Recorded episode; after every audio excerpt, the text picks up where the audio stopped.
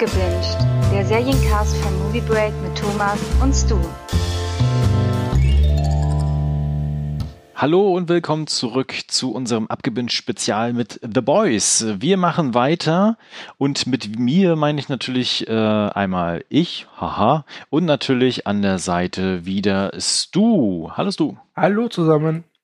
Ich hatte jetzt die ganze Zeit überlegt, wie ich dich nochmal cool einführen kann, nachdem ich in der letzten Folge so ein ja, wirklich, das war schon genial tatsächlich. Ich will mich selbst loben.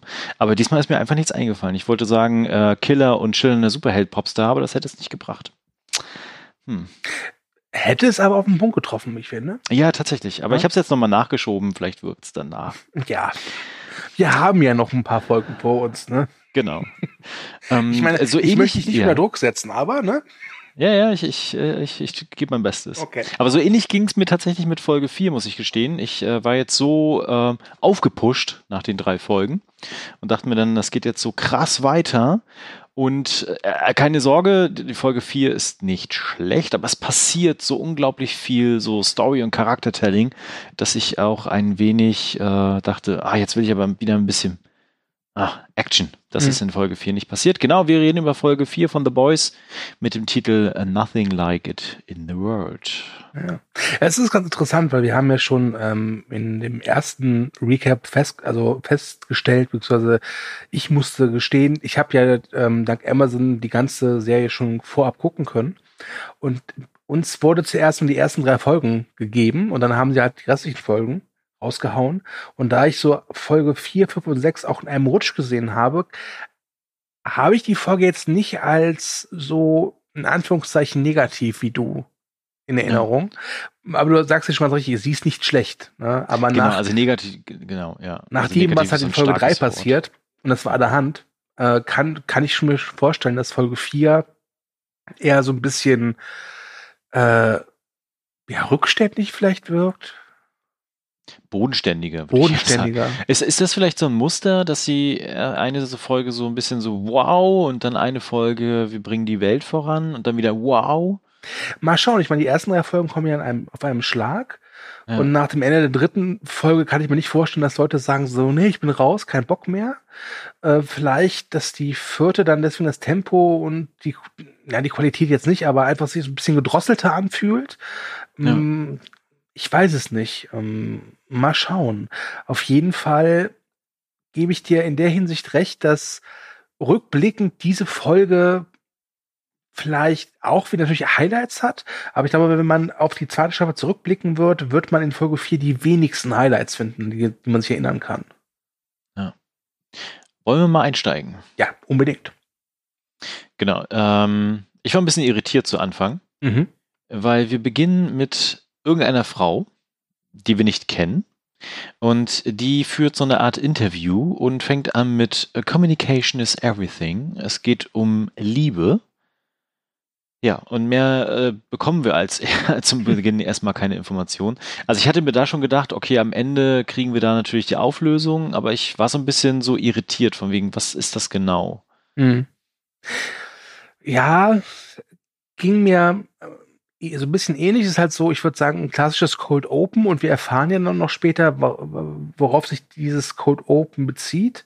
Ja. Ähm, aber es ist schon ein seltsamer Einstieg, der nicht unbedingt neugierig macht, sondern eher so ein bisschen ratlos. Mhm, genau.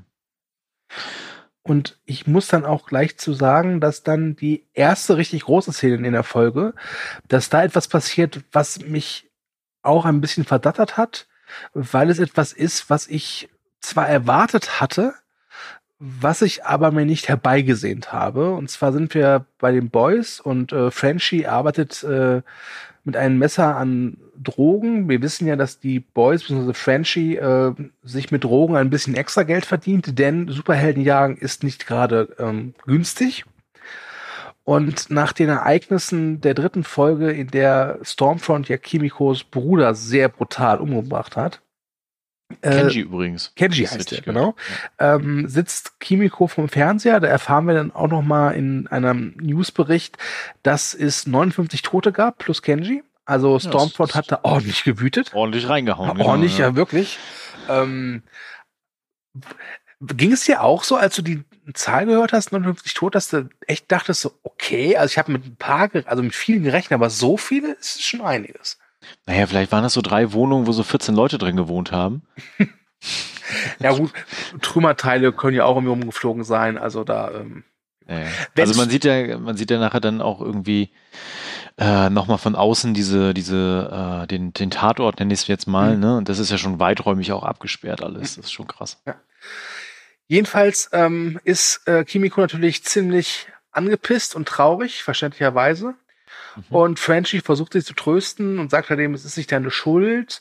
Und dann passiert etwas, wie ich schon sagte, ich, ich habe damit gerechnet, aber ich habe es nicht herbeigesehnt. Und zwar, äh, er küsst Kimiko, die genau richtig reagiert, nämlich in, sie nimmt ihn in den Würgegriff. Ja. Und ich weiß nicht, wie es dir geht, aber diese Beziehung Kimiko und French ist ja schon eine besondere. Er ist ja quasi derjenige, der sie zu den Boys gebracht hat, derjenige, der sie nicht aufgegeben hat. Ich meine, wenn es nach Billy äh, gegangen wäre, wäre Kimiko ja schon 80.000 Mal durchleuchtet gewesen. Mhm. Ähm, und ich hatte dieses, diese Beziehung war für mich immer sowas, ja, brüderlich-schwesterliches.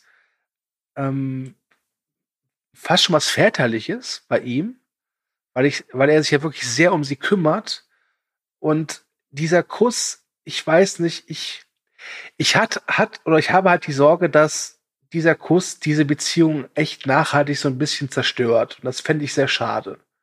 Weil Kimiko und Frenchie, ihre Beziehung hatte ja immer so was Herzliches. Und The Boys ist ja eine Serie, die sehr viel auf Krawall setzt, sehr viel auf, auf durchaus auf Frivolitäten und Gewalt. Und da sind halt solche Oasen der Harmonie, nenne ich es mal, ganz gerne gesehen. Das haben wir halt mit äh, Yuya und Starlight und das haben wir eben auch mit Frenchie und Kimiko. Und durch diesen Kuss hatte ich wirklich so Angst, dass es jetzt Gefahr läuft, dass diese kleine Oase im Meer versinkt. Lustigerweise hatte ich erst gedacht, dass was du meinst, sind die Drogen, die er nimmt. Mhm. Aber das scheint für dich in Ordnung zu sein. Nein. Ähm, also mir war auch klar, dass es irgendwann dazu kommt und es hat sich ja irgendwie angebahnt, aber ich fand es in dem Moment, also es wirkte auch seltsam tatsächlich eingebaut in die Serie, muss ich gestehen. Mhm. Ne? Also, ähm, also erstens, dass Frenchie so fertig ist, weil eigentlich müsste er nur für sie da sein, so ein bisschen. Ja. Ne? Äh, und äh, dann natürlich halt dieser, dieser Kussmoment zu denken, oh, sie hat ihren Bruder verloren, ha, jetzt wird er umgeknutscht, ne? Ja. Äh, aber er bekommt ja auch die dementsprechende Reaktion, von daher fand ich es auch in Ordnung. Aber mhm. ja, tatsächlich, also ich bin gespannt, wie es jetzt weitergeht. Ähm, wir bekommen in der Folge ja auch noch mal ein bisschen mehr. Und auch in der nächsten Folge, die habe ich nämlich auch schon gesehen, ähm, kommt ja dann noch einiges dazu. Also äh, mal schauen, wie es weitergeht. Ja. Kommen wir mal von äh, Liebe im Würgegriff zu einem sichtlich angepissten Homelander.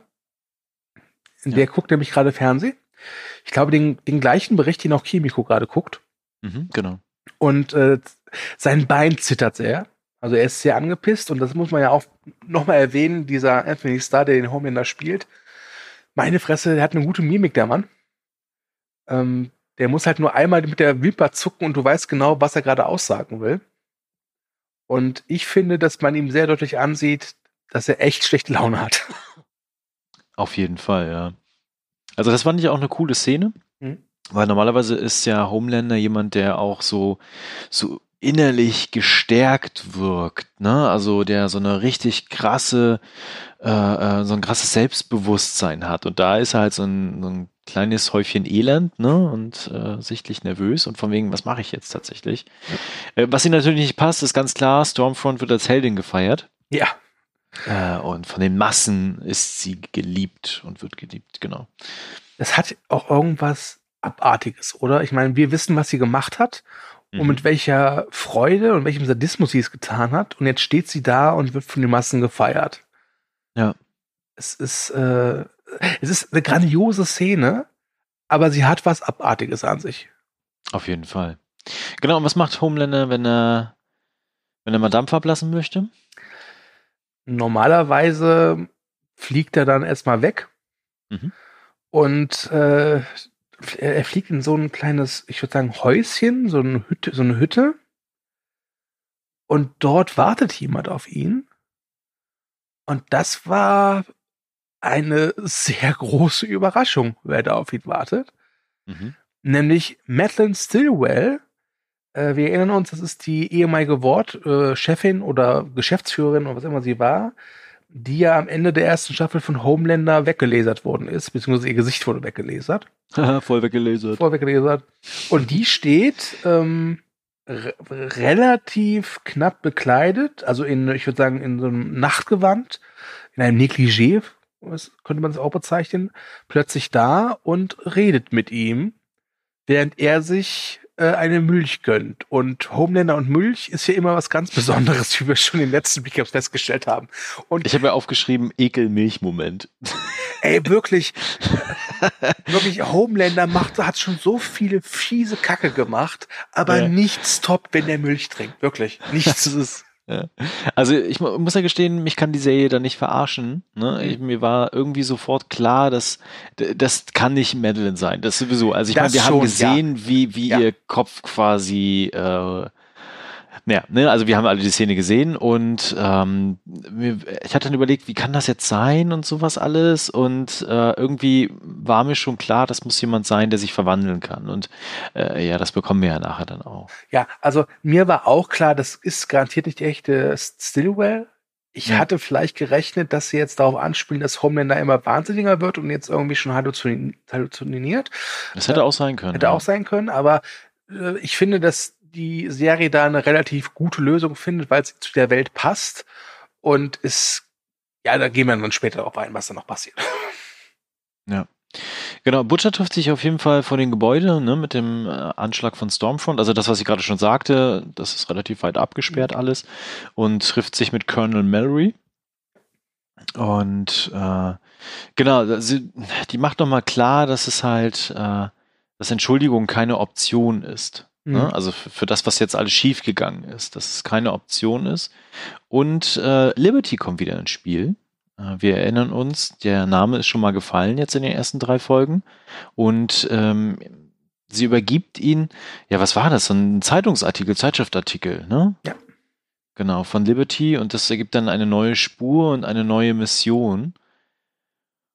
Ja, und gleichzeitig gibt er sich natürlich auch die Schuld für alles. Also Butcher ist auch so ein bisschen, ein bisschen gepusht gerade, ne? Ja. Stimmt. Und äh, du hast es ja schon angedacht. Liberty ist wichtig, wird noch wichtig. Mhm. Ja. Und hier ist die erneute Beweis. Genau. Uh, Beweise. Ein Beweis dafür, dass Homelander echt ein Psycho ist, brauchen wir nicht. Äh, trotzdem hört die Serie nicht auf damit, uns immer wieder zu zeigen, was für ein Psychopath und Soziopath der, der Werte ist. Das fand ich aber auch wirklich intelligent äh, eingebaut. Das fand ich gut. Ja, stimmt. Äh, er ist halt immer noch in seiner, in seiner Hütte da und äh, guckt Taxi Driver. Ja. Glaubst du, dass er sich mit diesem Travis Bickle identifizieren kann? Ja, auf jeden Fall.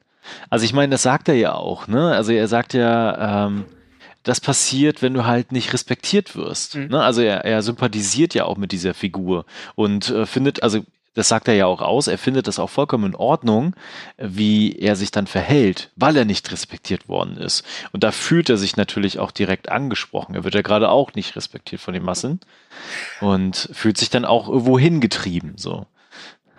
Ja, und er bekommt halt äh, Fürsorge von Madeline Stillwell. Mhm. Äh, das nimmt dann auch wieder so leicht äh, sexuelle Richtungen an. Und dann kommt die Katze aus dem Sack. Denn Madeline Stillwell verwandelt sich und wird zu einem etwas dickeren Herren mittleren Alters. Und dann erfahren wir die Wahrheit, dass Madeline Stillwell also wirklich tot ist. Aber es gibt einen Superhelden namens Doppelgänger oh Wunder, welche Superkraft hat er? Genau, er kann Leute äh, imitieren, bzw. sich verwandeln in diese. Kann aber, wie wir dann erfahren, nur eine gewisse Zeit in diesen Körpern bleiben. Dann wird's halt schwierig und er muss sich zurückverwandeln. Und Homelander ist not amused, dass Doppelgänger jetzt gerade in diesem einen Moment sich wieder zurückverwandelt und macht ihm relativ äh, klar, dass er doch jetzt bitte wieder sich in Madeline zurückverwandeln soll. Und das ist Doppel auch eklig, also wirklich. Und Doppelgänger äh, folgt dem Befehl natürlich. Ja. Was mir da wieder aufgefallen ist, ne, also ich meine, Homelander ist quasi zu Hause, guckt einen Film, macht sich gemütlich, schlürft ein bisschen Milch, ne, am besten von Fingern. Und, aber umgezogen hat er sich nicht. Mhm. das stimmt.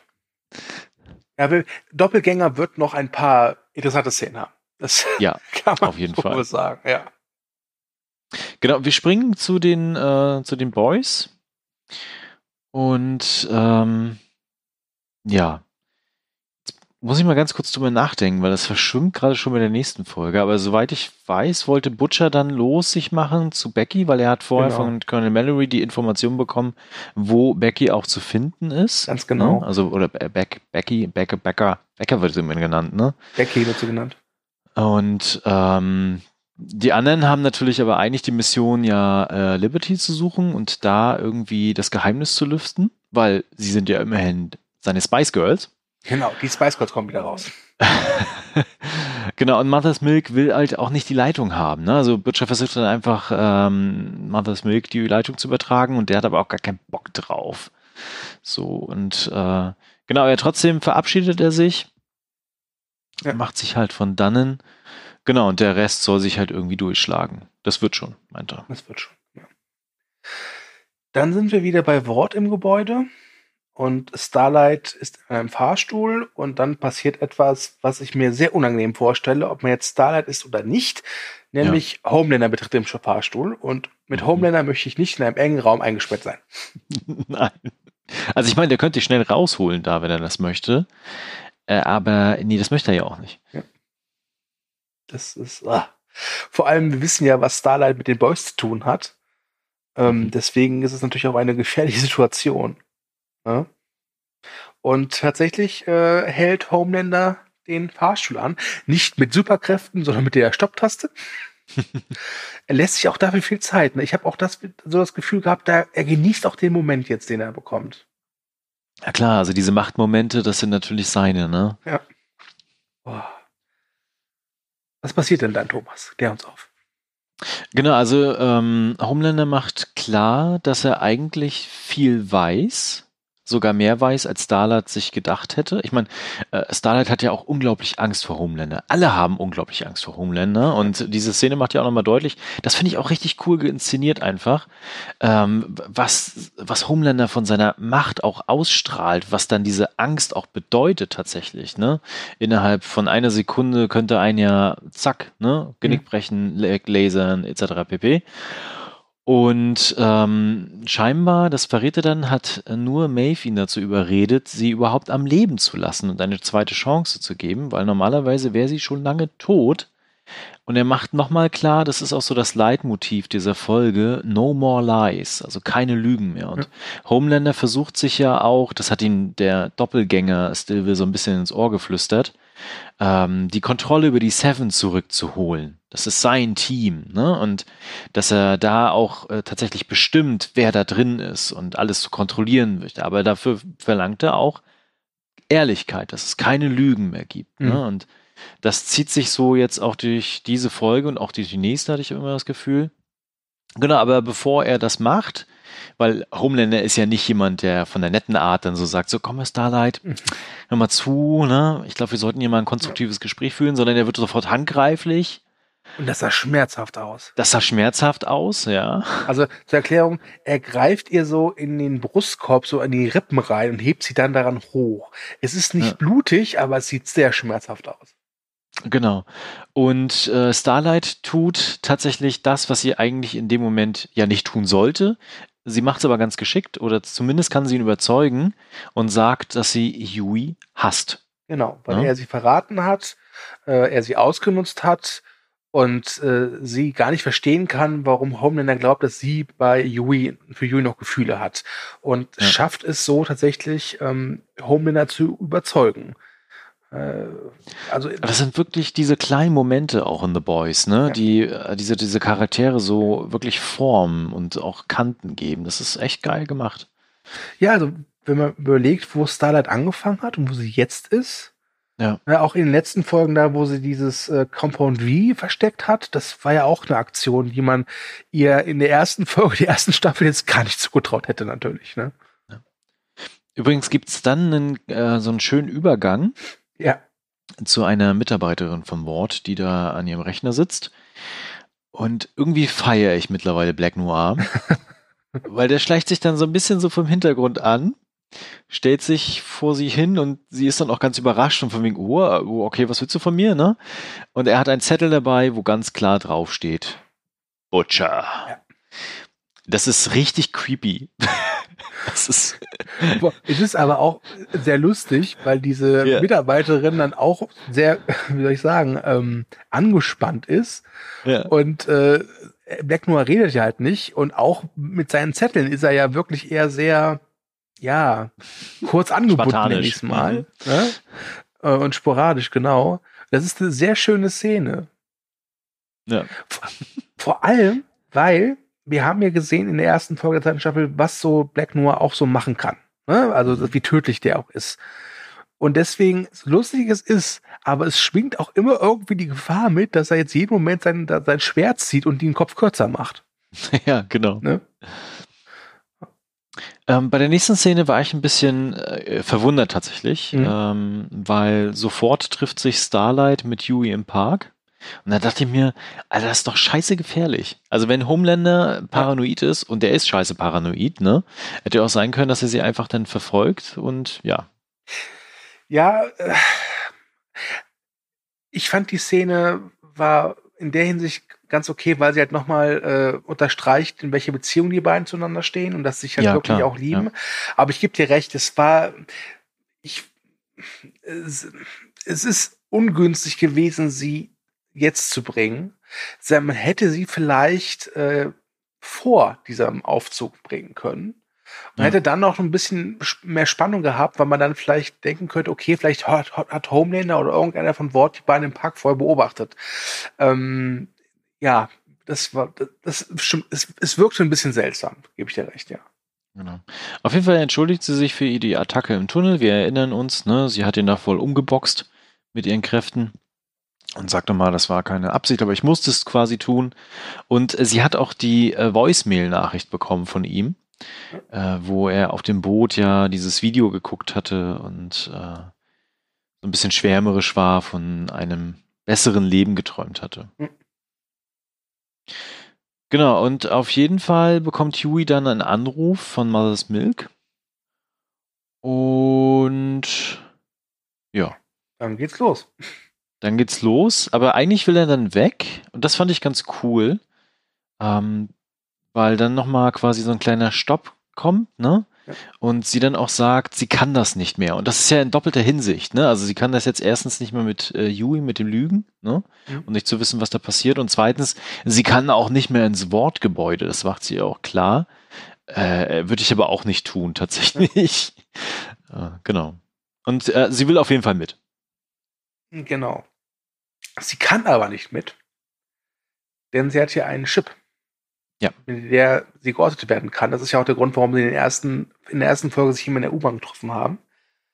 Ähm, und sie geht aber dann trotzdem mit und sagt halt ihren Vorgesetzten, hey, ich gehe meinen Cousin besuchen. Ja, das, ich mache das auch ständig. Ja.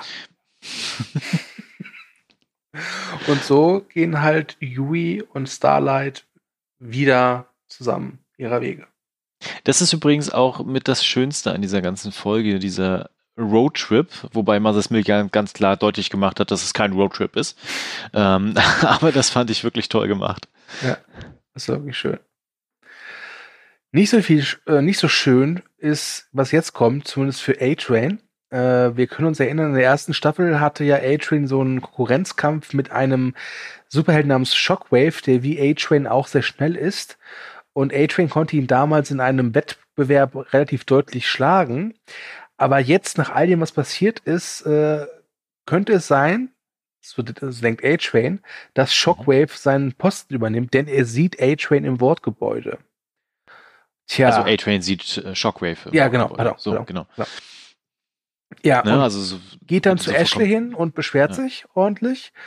Äh, und Ashley, glaube ich, was sagt sie so viel wie, ja, das ist nur hier für Promo-Zwecke und bla bla mhm, genau, Mach dir keine Sorgen, alles Mach dir keine Sorgen. Genau. Ne? Und dann kommt Homelander. Ja, der, der, der macht da mal wirklich Nägel mit Köpfen in der Folge. Ja, ja. Der, der ist auch so selbstsicher. Ja? Yeah? ja, und sagt halt A-Train ganz klar, hör mal, du bist raus. Ja. Ähm, du, du, du, du, du kannst nicht mehr rennen wegen deinem Herzen. Ne? Äh, du bist ausgebrannt. Wir können sowas nicht brauchen. Wir werden einen neuen Helden suchen. Tschüss, Kumpel, adios. Genau. Ashley macht natürlich das, was sie, was ihr Job ist und sagt dann, ja, er bekommt dann Promos und Shows für ein Jahr und so eine Übergangszeit, ne, und kann dann ja auch nochmal Geld machen und sowas alles. Äh, und von Homelander bekommt er eine sehr herzliche Verabschiedung. So von wegen, ja, das war's. ja, das stimmt. Immerhin äh, lebt er noch. Stimmt. Ja. ja. Gut, dann kommen wir jetzt zu der schönsten Szene der Folge. Mhm. Wie ich finde. Äh, denn wir sind jetzt auf dem Roadtrip. Ich weiß, es ist kein Roadtrip, aber wir nennen es mal der, der Einfachheit halber so. Ja. Ähm, Starlight, ähm, Yui und Mavas Milk sind im Auto unterwegs. Oder wenn ich sie nenne, die halben Boys. Die halben Boys. Äh, ich nenne sie auch gerne zwei Boys and a Girl. Und äh, es ist einfach so ein schöner Moment. Sie fahren halt äh, lang und dann läuft im Radio halt von Billy Joel We Didn't Start a Fire. Äh, der Song wurde auch in irgendeinem Promo-Trailer vor verwendet. Ja. Und dann wird er ordentlich mitgesungen, bis mal was Milk sagt, ey Leute, nicht, keine Chance, kein Bock mehr. das ist so eine echt eine kleine süße Szene, die jetzt storytechnisch das Ganze nicht weiter voranbringt, aber halt, wie ich es am Anfang der Folge jetzt sagte, es gibt immer so kleine Oasen und das war eine davon. Genau. Und das macht's nachher noch besser, weil wir bekommen, ich, ich glaube, es ist nachher tatsächlich, äh, einen kleinen Blick auf das, was Mother's Milk gerne guckt. Und äh, da, da kann ich dir nachher nochmal was verraten, weil das macht diesen zuckersüßen Moment noch ein wenig süßer tatsächlich. Okay. Weil eigentlich auch Mother's Milk in seinem Herzen ganz weiche Schokolade ist. Ja, das stimmt. Das stimmt. So, was kommt als nächstes? Äh, wieder so ein komisches Interview-Gedöns. Mhm. Und zwar, if you love someone, you get never let him go. Und wieder redet irgendeine Frau, es geht wieder um Liebe und danach geht's weiter. Ja, und dann sehen wir Butcher, wie er irgendwo einbricht und über eine Mauer klettert. Ja, dieses Gelände, was wir halt vorher kennengelernt haben, wo halt äh, Ryan und äh, genau. Becky leben, ne? Gibt es da irgendwie eine genaue Bezeichnung eigentlich für? Nee, ne? Ähm, der Dorfknast, The Village.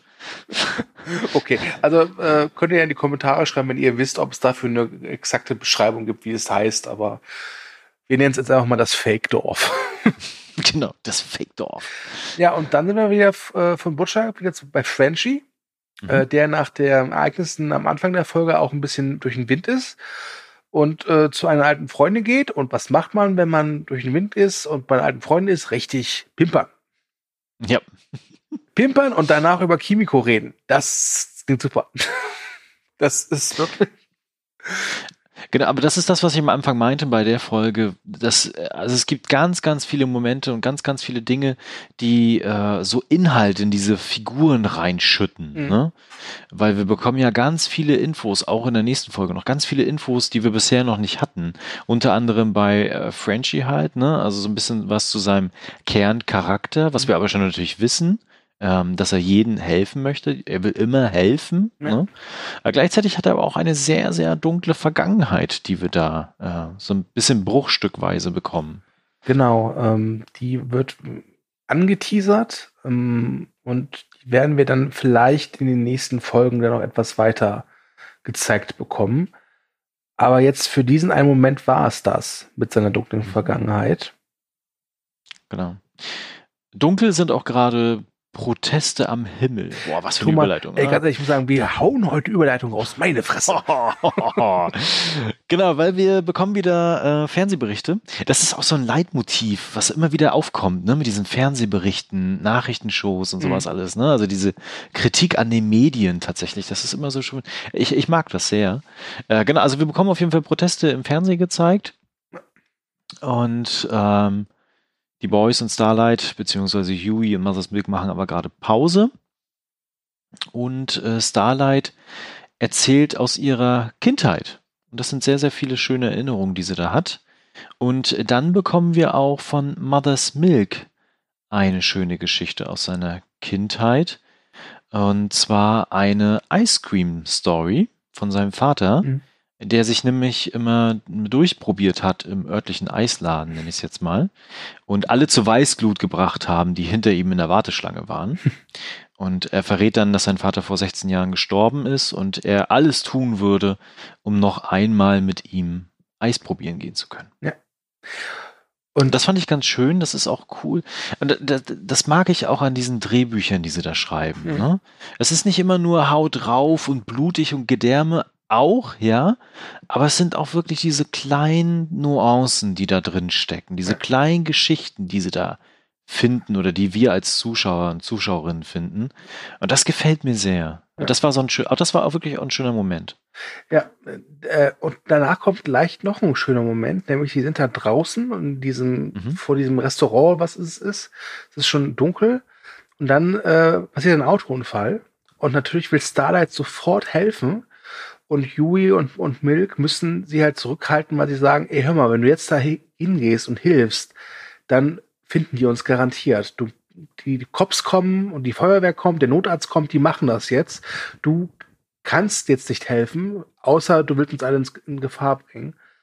Und ich hab das, hatte das Gefühl, dass da Starlight nochmal bewusst wird, worauf sich eigentlich eingelassen hat. Ja, genau.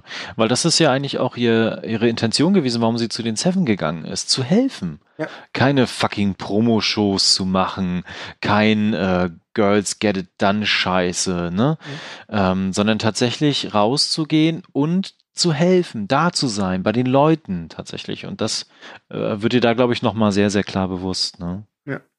Da merkt man auch so ein bisschen, dass Yui auch mittlerweile echt abgebrühter ist als früher, weil der wäre früher auch jemand gewesen, der sofort unüberlegt hingegangen wäre, um zu helfen. Und ja. der ist jetzt auch äh, auf der Seite von Mauers Milk und sagt, nee, geht nicht, kannst nicht machen. Es war kein Rettungsring in der Nähe, den er hätte schmeißen können. Ja, genau. ja. Ähm, in Gefahr begibt sich aber Butcher. Der ist nämlich bei Becky zu Hause und die guckt aus dem Fenster und sieht die Autotür offen und denkt sich wahrscheinlich, scheiße, werde ich senil? Und äh, geht halt zu dem Auto hin und natürlich wartet Butcher schon drin. Und äh, das fand ich dann sehr skurril, weil scheinbar fährt sie öfter eine rauchen. Hast du das verstanden? Äh, ich hatte es jetzt so verstanden, dass sie einfach ein Rauchen fährt, einfach äh, weil wahrscheinlich dieses Gelände irgendwie abgesichert ist, äh, dass sie da einfach mal eine Minute für sich wirklich hat, ohne Kameras. So habe ich es jetzt verstanden. Ja. Äh, keine Ahnung. Oder vielleicht hat sie mit Worten Vertrag unterschrieben, dass der kleine Homelander Junior auf gar keinen Fall mit Rauch in Verbindung kommen kann oder darf oder so. Keine Ahnung. Ähm, ah, das könnte sein. Aber das fand ich auf jeden Fall, naja, es führt auf jeden Fall dazu, dass sie ein paar schöne Momente alleine haben, auf jeden Fall. Ja. Und es ist auch ein schönes Wiedersehen zwischen den beiden.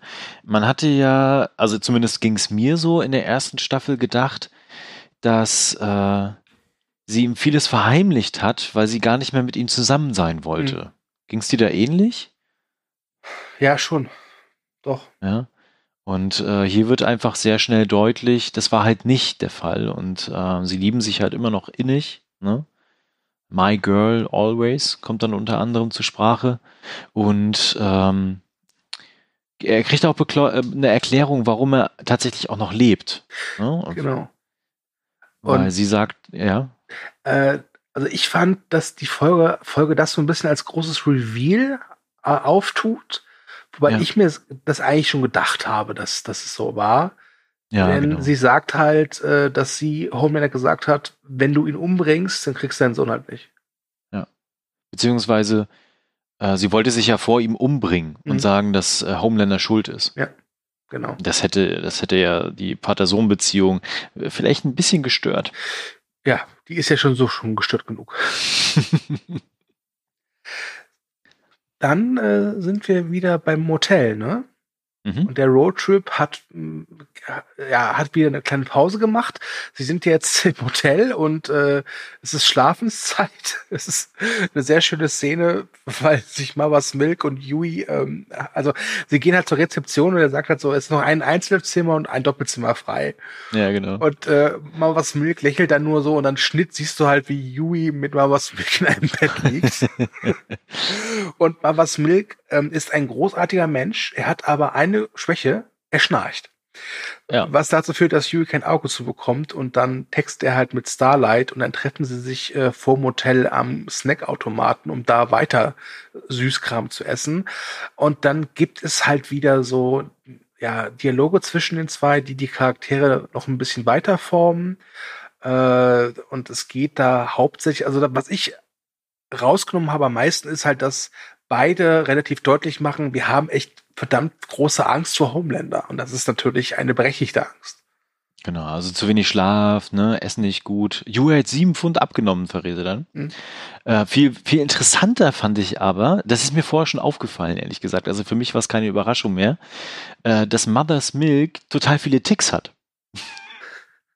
Stimmt, ja stimmt. Äh, sie reden darüber, dass er irgendwie so Ticks hat. Und da muss ich sagen, die ist mir gar nicht aufgefallen, dass er irgendwie dreimal Sachen anfasst oder so. Doch, doch, das ist mir aufgefallen, ja. Okay, aber wenn das wirklich so ist, und ich glaube, dir und den beiden Mal, ist es echt toll.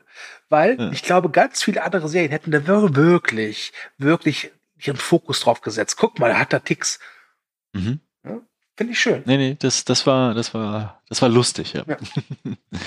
genau, aber äh, sie beschreiben halt sich auch gegenseitig die Angst vor Homelander, beziehungsweise vor allen Dingen Starlight, ne? Und was macht man, wenn man natürlich so einen, äh, so einen gefühlvollen, gemeinsamen Moment hat? Naja, man bumst. Genau. ja, es gibt eine zärtliche Liebesszene bei der äh, Starlight dank ihrer Superkräfte es auch schafft, das Licht ordentlich zu dimmen. Das ist schon cool, oder? ja, super. Was ist deine Superkraft? ich kann Licht dimmen. Geil. ja. Ähm, aber ich habe ich hab ihnen diese, diesen Moment der Intimität aber auch äh, gegönnt. Ja, wurde ja auch Zeit. Ja, wurde auch Zeit. Ne? Äh, und von äh, Liebe geht es weiter zu Liebe, denn dann kommt halt wieder dieses, dieses, dieses Interview Segment. Genau, ich glaube, das ist dann auch schon Cassandra, die dann auch noch äh, später tatsächlich eine Rolle spielen wird. Ja. Es ist auf jeden Fall wieder ein Interview, irgendeine Frau, die wir nicht kennen, redet und redet von Liebe ist eine Frage des Glaubens. Ja. Ah, ah, Liebe. Ja. Es liegt Liebe in der Luft. Ja. Auch bei äh, Becky und Butcher liegt auch Liebe in der Luft. Mann, Mann, Mann, Mann, Mann. Genau, weil ähm, die ist zurückgefahren, weil sie konnte nicht so lange Rauchpause machen. Wobei sie danach kurz, äh, ja egal. Auf jeden Fall kann sie danach länger Pause machen und äh, fährt zurück zur Brücke. Und äh, wieder gibt's eine wilde Knutscherei zwischen den beiden mhm. und auch ein wenig mehr. Ja. Und die Zigarette danach. Ja, also das ist jetzt so, das sind jetzt so die drei Minuten in The Boys, wo halt Sex im Vordergrund steht. Ja. Armer Frenchie. Stimmt. Er, er hat den Stein ins Rollen gebracht. Aber nee, Quatsch, er hat ja auch Sex bekommen, stimmt. Mal was Milk ist derjenige, der. Ja, stimmt, der, der hat nichts bekommen, ne? Ja, genau. stimmt. Ah, verdammt. Auf jeden Fall, äh, das fand ich auch cool. Becky verrät dann, dass sie vor allen Dingen so diese alten Dinge äh, im Leben vermisst, weil ich meine, die ist da seit, ich, ich weiß, ich habe mir nicht aufgeschrieben, wie viele Jahre sie da jetzt schon eingesperrt ist. Ich würde sagen, bestimmt schon, weil der Kleine ist bestimmt acht, neun Jahre alt, also rechne mal neun ja. Jahre bestimmt. Und ähm, was mir dann besonders im Gedächtnis geblieben ist, äh, Kiffen auf der Couch, das vermisst sie. Ja, ja vermisse ich auch. Genau, aber jetzt zählt was anderes. Jetzt zählt Ryan, Ryan, dass Ryan happy ist, ne? Und äh, das ist was zählt. Genau, und äh, dass der Junge sweet and smart ist. Genau, und Butcher verrät aber auch, dass er das, beziehungsweise das war auch schon klar, ne? Also selbst wenn die jetzt flüchten würden, so richtig, so eine Familie könnte ich mir bei denen nicht vorstellen. Und er verrät dann auch selber, I'm not a very good role model. Mhm. Also er ist nicht so eine richtig gute Vorbildfunktion für so ein Kind. Und gleichzeitig wird aber auch klar, dass äh, sie ihn gerettet hat. Ja. ja. Und dass er das scheinbar auch braucht. Aber das wussten wir auch schon und das wird auch nochmal Thema sein. Dann sind wir jetzt wieder bei Mother's Milk, Starlight und Yui und da machen wir es kurz, wir sind halt wieder unterwegs und haben eine gute Zeit äh, und würde sagen, wir kommen dann gleich zur nächsten Szene, ja. weil die ist durchaus wichtig. Mhm. Äh, die zeigt wieder Homelander in seiner Paradedisziplin, nämlich ein asoziales Arschloch sein. Ja. Und zwar kommt jetzt so ein bisschen die Auflösung, was das für ein Interviewsegment war, wovon wir jetzt immer wieder so Schnipsel zu sehen bekommen. Wir sehen nämlich, dass Homelander ein Interview hat äh, mit Maeve. Mhm.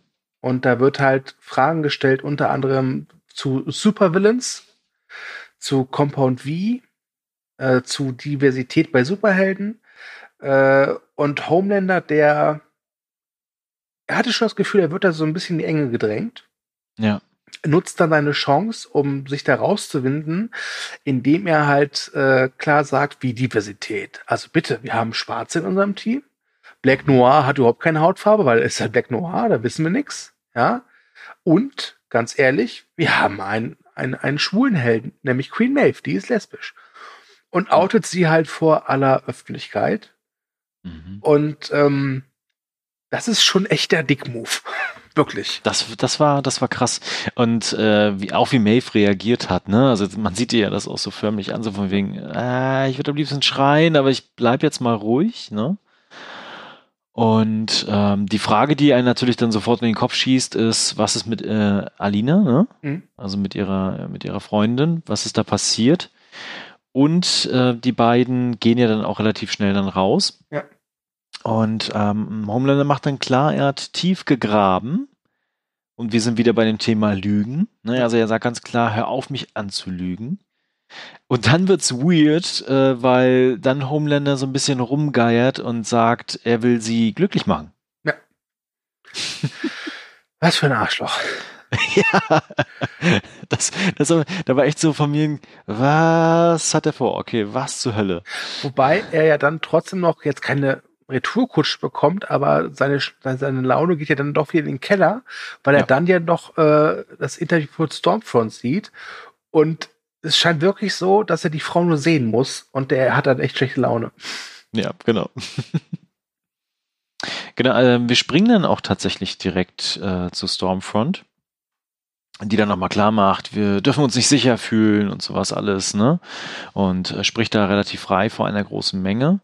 Und gleichzeitig sehen wir, wie Kimiko vor Ort ist und äh, sich so ein bisschen durch die Menge schlängelt. Und es ist auch ganz klar, was sie natürlich vorhat. Ja. Auf der anderen Seite wird sie aber auch so ein bisschen, ich nenne es jetzt mal posttraumatischen äh, Syndrom verfolgt schon. Ähm, also ist nicht ganz in der Lage, sich zu konzentrieren mhm. und zu fokussieren, wird aber dann auch gleich abgefangen von Frenchie.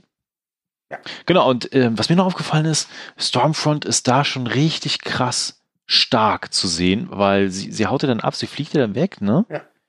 Und wie schnell die da auch ist, das ist schon heftig. Ja, also das, äh, wir wissen halt seit Ende der dritten Folge, was die Frau alles kann.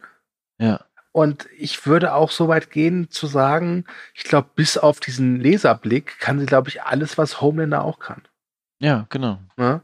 Dafür kann sie ja Blitze schießen mit den Händen. Ne? Also ich würde schon sagen, dass sie kräftetechnisch Homelander ebenbürtig ist und was, was den Sadismus angeht, sowieso. Ja, da auf jeden Fall. Ja. Ähm, wir bekommen dann tatsächlich auch den nächsten, also die nächste Szene, beziehungsweise diese ganze Szenenblock, der jetzt kommt, das fand ich auch eine richtig coole Enthüllung. Weil wir sind ja jetzt bei Liberty, da sind ja unsere äh, halben Boys und the Girl, oder Two Boys and the Girl, mhm. hingefahren. Da sind sie jetzt und fragen, ob Liberty hier wohnt. Und es ist irgendwie ganz klar, dass da nicht Liberty wohnt, mhm. äh, sondern ja. eine ältere Afroamerikanerin. Genau. Ja. Und äh, die dann auch irgendwann sagt, nachdem die nicht gehen wollen, von wegen, ich habe doch das Geld genommen und unterschrieben und jetzt, äh, ich kann nichts verraten und sowas alles. Und dann verrät aber Mother's Milk etwas mehr über seinen Vater, der ähm, Anwalt war mhm. und sich dafür eingesetzt hatte für einen Fall, wo jemand wohl von einem Superhelden getötet worden ist. und immer wieder gekämpft hat, immer wieder gekämpft hat und Ward ihn aber auch hunderte gefühlt Anwälte entgegengestellt hat ja. und sich das Leben dann mit einer 45er genommen hat. Ja, wobei er ja da auch durchblicken lässt, dass es vielleicht auch nicht seine, seine Entscheidung war, sich das Leben mit einer 45er zu nehmen. Ne? Genau. Das ist ja auf jeden Fall die ältere Dame äh, überzeugt das und die äh, halben Boys dürfen dann ins Haus und dann erzählt sie halt davon, äh, wie sie halt damals, äh, als sie klein war, mit ihrem Bruder unterwegs war, auf der Rückbank des Autos saß und dann vor dem Auto etwas auftauchte. Der Bruder geht raus. Äh, es ist eine Superheldin namens Liberty und Liberty, äh, es wird recht schnell deutlich, dass Liberty eigentlich äh, ziemlich rassistisch ist und äh, eine Drecksau und den Bruder halt umbringt. Äh, und da die Kleine im, in der Rückbank nicht, der, nicht gesehen wird, äh, verlässt Liberty den Tatort wieder. Und dann erzählt die Frau, dass sie ähm, 2000 US-Dollar bekommen hat, damit sie halt schweigt und keiner sich getraut hat, gegen Wort vorzugehen. Und ich meine, also das ist auch wirklich heftig tatsächlich, was, ja. was wir jetzt bekommen, ne? Weil das ist auch nichts, was man jetzt irgendwie nur aus einer Superheldengeschichte irgendwie so da rausgreift, sondern das passiert ja wirklich. Es gibt wirklich Konzerne, die äh, tonnenweise Anwälte haben, ja. ne? die dann äh, Schweigegeld verteilen, die Druck ausüben, etc. pp. Und das macht er dann auch ganz klar und gleichzeitig natürlich dieser rassistische Überfall aus dem Auto herausgezogen, ne? Und ich meine, das haben wir gerade sehr, sehr stark in der Politik und in den USA. Ja. Ne? Und das macht es nochmal so drastischer auch, das, was wir da zu sehen bekommen. Und es gibt ja dann auch diese, diesen Blick auf den Bruder, wie er zu Matsch gehauen wurde von ja. Liberty. Und, aber das ist, äh, dann sagt sie halt, seit 1979, beziehungsweise äh, Starlight äh, erwähnt das, glaube ich, mhm. hat niemand mehr Liberty gesehen, kurz nach diesem Vorfall. Ja. Und dann sagt sie, dass sie Liberty gerade erst im Fernsehen gesehen hat. Dam, da, dam, dam. Ja. Die große Enthüllung, Stormfront ist Liberty.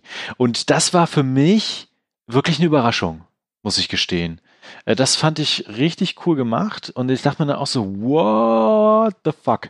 Und jetzt sehe ich mittlerweile auch Stormfront mit anderen Augen, mhm. weil es ist ja dann klar, dass Stormfront nicht erst irgendwie tatsächlich äh, Mitte 20 oder sowas ist und mit Social Media aufgewachsen ist. Ja.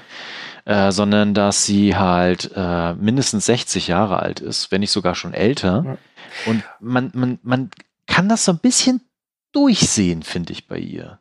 Also was ich halt bei der, als das die Enthüllung kam, habe ich halt sofort die Assoziation gezogen mit einer anderen Enthüllung, die vor in der ersten, zweiten oder dritten Folge war, nämlich ja. wo Wort angefangen hat, nämlich halt äh, äh, mit äh, in Nazi-Deutschland. Mhm. Und irgendwie allein durch ich meine, Rassismus äh, ne, ist natürlich immer schön kombinierbar mit Nazis. ähm, deswegen war, dachte ich mir da, okay, die wird wahrscheinlich vielleicht schon noch älter sein. Und dann habe ich mich aber auch gefragt, wie ist das mit dem Altern von Superhelden? Weil es ist ja auch ein Thema, das wurde noch gar nicht aufgemacht. Das, also wir wissen mhm. ja auch gar nicht, wie alt ist Homelander. Ja, wie alt kann Homelander werden? Ja, genau. Ja? Ist das sowas wie mit, wie mit Wolverine, dass er zwar unsterblich, also nicht unsterblich ist, aber er wird langsamer alter oder älter, aber das, das ist. Das kann sein. Und vor allen Dingen gibt es irgendwo Altenheime mit Superhelden.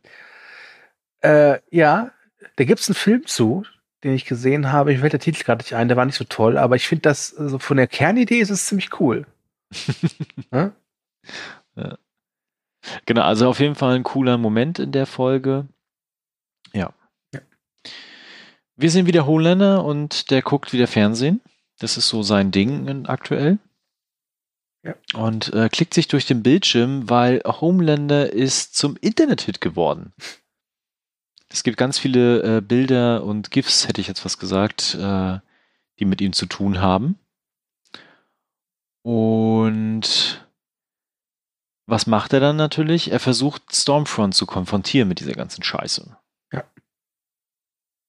Und sie macht auch ganz schnell, also das ist auch geil, ne? Wie das erste Mal sie beiden so richtig ohne ihre aufgesetzten Gesichter oder ihr aufgesetztes Lächeln mal aufeinandertreffen. Ich meine, Stormfront ist noch so ein bisschen zurückhaltend, obwohl sie auch gleich rauthaut, äh, dass äh, sie dieses ständige Gier nach Liebe von ihm äh, furchtbar findet. Mhm. Ne? Also peinlich richtig findet. Und äh, sie bringt tatsächlich auch Homelander dazu, dass er seine roten Augen zeigt. Ja, und äh, wir wissen ja, normalerweise, wenn die roten Augen aufglühen, dann äh, verliert mindestens einer einen Körperteil. genau. Aber sie kann ihn so ein bisschen beschwichtigen. Das fand ich auch spannend, mhm. äh, weil sie dann so raushaute. Da war er auch irritiert. Äh, sie will helfen. Und äh, das fand ich jetzt richtig geil, weil sie sagt dann, niemand kann das ganze Land mehr gewinnen. Und warum es also überhaupt versuchen, also quasi überzeugen, das mhm. ganze Land überzeugen von irgendeiner Sache, ne? Sondern du brauchst gar nicht mehr 15 Millionen, um etwas durchzusetzen. Du brauchst nur 5 Millionen Menschen, die einfach fucking pisst sind, die einfach angepisst sind, ne? Das heißt Emotionen, Emotionen zählen, vor allen Dingen im Internet. Wut verkauft sich, ne? Und dann macht sie auch mal klar, Homelander hat Fans, aber Stormfront hat Soldaten. Und, und da ja. bin ich äh, auf die Knie gegangen bei der Serie, ja. weil ich dachte, es ist so großartig, wie was ihr da gerade macht, weil ihr im Prinzip so, wenn man ehrlich ist, ja sehr gut verdeutlicht und erklärt, was gerade so alles läuft in der Welt. Ja, genau. Das äh, wirklich Hochachtung davor weil sie ist, man hätte es auch jetzt verschwurbelt verpacken können und dann sagen können, oh, guck mal, wie komplex. Oder man hätte es einfach so verpacken können, mit einer ganz klaren Sprache, äh, um, damit jeder mitgenommen wird. Und das fand ich wirklich schön. Ja, das war cool. Homelander findet es nicht so schön, obwohl sie ihm sagt, dass sie nur helfen will, ist er völlig irritiert und äh, haut so ein bisschen patzig raus. Ich brauche deine Hilfe nicht. Und geht. Ich will nicht zu viel verraten, aber äh, Homelander und Stormfront werden noch öfters in dieser Staffel aufeinandertreffen. genau, wir sind zurück bei äh, Butcher und Becky unter der, äh, auf der Brücke. Unter der Brücke hätte ich was gesagt. Auf der Brücke. Und eigentlich ging es darum, dass sie einen Plan ausgeheckt hatten, dass sie mit Ryan kommt und dann sie dann abhauen. Mhm wie auch immer das hätte ausgesehen. Wahrscheinlich wären sie über diese riesen Mauer geklettert, irgendwo weggelaufen. Ah, ist ja auch egal. Und ähm, aber Ryan ist nicht dabei und sie will auch nicht gehen. Und Butcher wird so ein bisschen auf, ja, also emotional nenne ich es mal. Mhm. Und für seine äh, haut, genau, für seine Verhältnisse und haut halt raus, dass Ryan ja eigentlich nur ein, ein fucking Soup-Freak ist, wie er es betitelt. Ne? Und sie haut ihn dann äh, um die Ohren, dass sie gar nicht weiß, wie sie ihn retten kann. Mhm. Ja, und das war's dann. Tja. Aber dann. Wobei, eines würde ich noch gerne erwähnen ja. wollen. Sie macht nochmal klar, dass äh, sie damals nicht zu Butcher gegangen ist, weil sie Angst vor seiner Rache hatte gegenüber Homelander. Ja, kann ich aber verstehen. Ja, ich meine, wir, wir, sehen ja, was passiert ist, ne? Ja, vor allem Butcher ist ja auch so impulsiv. Ich glaube, dass ja, der genau. einfach äh, frontal auf Homelander losgegangen wäre und wer da gewonnen hätte, ist klar. Ne? Du dürfte, das sollte wohl ja. niemand verwundern. Ähm, jetzt sind wir bei Black Noir mal wieder, der immer noch bei dieser Mitarbeiterin von Wort steht. Wir Vielen sehen Red, Red Bull später, genau. Genau, wir sehen die Red Bull Dosen. Und Schleichwerbung. Schleichwerbung, ja, ach, sei es drum. Ähm, Übrigens, Movieback Podcast wird gesponsert von, was Nein, Quatsch. ähm, Black Noir hat halt eben sein Ziel erreicht. Die arme Mitarbeiterin ist auch ziemlich fertig, aber äh, sie haben es geschafft. Sie sehen eine Videoaufnahme, die zeigt, wie halt eben Butcher über die Mauer klettert. Das heißt, wir haben jetzt die Erklärung, warum zum Teufel diese, dieses, die Folge unbedingt uns zeigen musste, wie Butcher über die Mauer klettert. Hier ist die Antwort. Wobei ich mir dann auch gedacht hatte, kontrolliert keiner diese Kameras vor Ort da? Weil ich meine, er zeigt ja einen Finger in die Kamera. Ja, ich weiß es auch nicht, aber komm, das ist. Äh, ja, egal. Ne? Ja. Also bitte. Und äh, ja, dann hat äh, Black Noir endlich Butcher gefunden. Ähm, aber was das, zu was das führt, das werden wir in dieser Folge nicht mehr erfahren.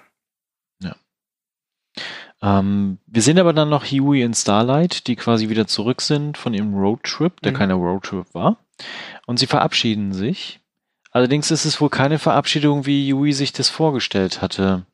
Weil Starlight macht dann nämlich klar, we can do that again. Also wir können das nicht mehr tun. Und ähm, die beiden können sich niemals sicher fühlen und äh, nicht immer ständig aufpassen, mhm. dass irgendwas passiert. Sie sind alleine für sich selbst. Und dann sagt sie, Yui, tschüss und geht. Oh, das war ein tragischer Moment, fand ich. Das war, ach, das war hart, das habe ich richtig gefühlt. Ja, das, äh, ja, ich komm, lass es zum nächsten, zur nächsten Szene. genau, beim nächsten kriegen wir wieder so ein random Interview spendiert. Und zwar, The Secret is to be willing to do anything, quasi, also zu alles zu tun in der Liebe. Und endlich bekommen wir die Auflösung, worum es da geht. Ja, wir sind wieder äh, bei einer äh, Figur, die in den ersten drei Folgen relativ ja oft zu sehen war, aber in dieser Folge noch gar nicht, nämlich unseren alten Kiebenkumpel The Deep. Ja, oder wie ich ihn dann noch The Creep. Ja, genau. Äh, der ist ja bei einer äh, Sekte, Kirche, also ich würde sagen, das ist so Scientology von The Boys. Ja, genau. Äh, und hört sich halt eben einen Vortrag an von einer Frau äh, und die möchte halt sein Image aufbessern. Mhm. Denn er soll ja wieder zu den Seven zurück. Das geht aber nur mit einem guten Image und äh, wenn er in den Seven wieder da ist, kann er ja auch die die Glaubenskunde von dieser Kirche, die glaube ich für Collective heißt, verbreiten. Genau, The Collective, ja. Genau. Ähm, das ist auch sehr spannend, dieser Moment, weil eigentlich will er ja die Frau haben, die da jetzt zuletzt interviewt worden ist, mhm. weil die macht ihn ja schon relativ an auch, ja. ne? Und sagt dann, ich tue alles für dich. Ne? Und ähm, aber er darf gar nicht entscheiden. Ja. Obwohl sie so tut, als wenn er entscheiden darf, ne? also seine, seine Imageberaterin da von der Kirche, äh, weil die sagt dann, die Cassandra, die soll es sein, weil die sein Image aufbessern kann. Und dann war es auch wieder mit The Deep. Achso, genau, und die sollen heiraten, also es soll seine so, Frau werden. Ja, ja, ja. Genau, das haben wir vergessen. Ah, pass auf, Thomas, jetzt diese Folge war ja schon voller Liebe, Leid, Sex mhm. und ähm, Jetzt kommt alles zusammen. Jetzt kommt alles zusammen. äh, Homelander ist wieder in seinem in seiner Hütte mit dem ja. Gestaltwandler und äh, Homelander ist halt ah, ist verspannt. Angepisst, angepisst. Ja. Angepisst, verspannt, ne? Schlechter ja. Tag und die Doppelgänger, also so heißt halt dieser Superheld wirklich Doppelgänger, hat dann die kuriose Idee, ich glaube, ich weiß, welche Person Homelander am meisten liebt und mit welcher mhm. Person Homelander am liebsten intim werden würde. Und so verwandelt sich Doppelgänger in Homelander. Und es kommt zu einer absolut weirden Szene, in der Homelander vor Homelander steht und der eine Homelander dem anderen Homelander Avancen macht. Mhm. Und es sieht wirklich ganz, sieht danach aus, als ob der echte Homelander darauf eingeht. Und, so ganz kurz, ne? Und ich so, dachte ja. mir auch, ey, wenn ihr das macht, habt ihr echt Eier aus Stahl und ich glaube, ich würde es echt abfeiern, weil das ist eine Szene. Homelander fickt Homelander, ja super. Wie, wie, er das auch verkaufen will, ne? Ja. Komm, es, es ist auch nicht schwul, wenn du es mit dir selbst treibst. genau, genau. Und auch wenn Holman halt kurz drüber nachdenkt, es dauert nicht so lange, bis er eine Antwort darauf findet, und zwar, ja. dass er halt einfach Doppelgänger umbringt. Genau. I don't need you. Ne? Ja. Ähm, und Wobei ich mich echt gefragt habe, meint er tatsächlich nur den Doppelgänger oder meint er auch gerade sich selbst? Ja, das dachte ich mir Image? auch. Ist das vielleicht so eine Art Foreshadowing, dass ja. äh, derjenige, der Homelander zu Fall bringt, der ihn vielleicht sogar umbringt, Homelander selbst ist? Mhm, genau. Also das war, das war wirklich in, in, vielfacher Hinsicht ein sehr spannender Moment, ein ja. ekliger Moment an manchen Stellen und aber auch ein drastischer Moment. Also das war, das war gut. War ein äh, schöner Ausklang der Folge. Definitiv. Aber wie ihr schon seht, wir haben jetzt tatsächlich auch länger gesprochen als bei den anderen Folgen. Und das ist vielleicht auch das, was ich zum Anfang so ein bisschen äh, kritisieren will ich gar nicht so sehr sagen, sondern irgendwie so anmerken möchte. Diese Folge ist wirklich sehr stark vollgepackt mhm. mit vielen Enthüllungen, Figuren, Erweiterungen, Dingen, die wir lernen und sowas alles. Das war, vielleicht war es auch ein bisschen überfordert, vielleicht war es auch ein bisschen zu viel in der Folge. Es war, glaube ich, ähm. auch teilweise so ein bisschen wie Ernten, was wir sehen. Und wir haben halt nach der dritten Folge wurde viel ausgesät. Ähm, deswegen, also äh, ist die Folge ist immer noch verdammt gut. Er hat ja. wirklich auch tolle Einzelmomente. Alleine halt Homelander äh, und Homelander zusammen. Großartig. Oder auch die Enthüllung. Also auch diese ja. Szene mit Liberty ist halt auch echt gut gemacht. Also da merkt man auch, dass die Macher auch äh, ein Gespür haben, wann sie etwas wirklich ernst zeigen wollen. Etwas, genau. was wirklich, ja. etwas wirklich verstörend wirken soll. Das, das, das schaffen die ganz gut. Ähm, es ist aber natürlich von den ersten vier Folgen die schwächste, wobei ich das schwächste wirklich in Anführungszeichen setzen würde. Es ist natürlich genau. trotzdem eine wirklich, wirklich gute Folge und ich habe sie ja schon alle gesehen. Ich kann so viel sagen, es gibt in dieser Staffel auch keine schlechte Folge. Yeah. Ja. Gut, dann wären wir am Ende. Ja. Ich bin weiter gespannt, wie es weitergeht. Äh, freue mich auf Folge 5, beziehungsweise ich habe Folge 5 schon gesehen. Ich freue mich auf Folge 6. ähm, ich freue mich darauf, über Folge 5 zu reden, weil da passieren auch richtig coole Sachen. Also freut euch schon mal drauf. Und ansonsten bleibt mir nur noch zu sagen, das obligatorische schreibt in die Kommentare, weil wir sind ja jetzt im wöchentlichen Rhythmus. Äh, mhm. das muss man ja auch bedenken. Ich meine, wir nehmen die Folgen aktuell vorher auf, bevor The Boys zu sehen ist. Tja, manchmal darf man Dinge vorher gucken. Und äh, aber jetzt veröffentlichen wir die Podcast-Recaps ja in einem wöchentlichen Modus. Äh, das ist so ein bisschen irritierend, ehrlich gesagt. genau, also freut euch schon mal nächste Woche drauf, was alles passieren wird. Ähm, ich habe auf jeden Fall Bock drauf. Ja. Schreibt in die Kommentare, was ihr von der Folge hier äh, gehalten habt und äh, was ihr so denkt und äh, worauf ihr euch vielleicht freut. Ansonsten liked uns, teilt uns, verbreitet die Kunde und ich sage schon mal Tschüss und bis die nächste Woche. Tschüss zusammen.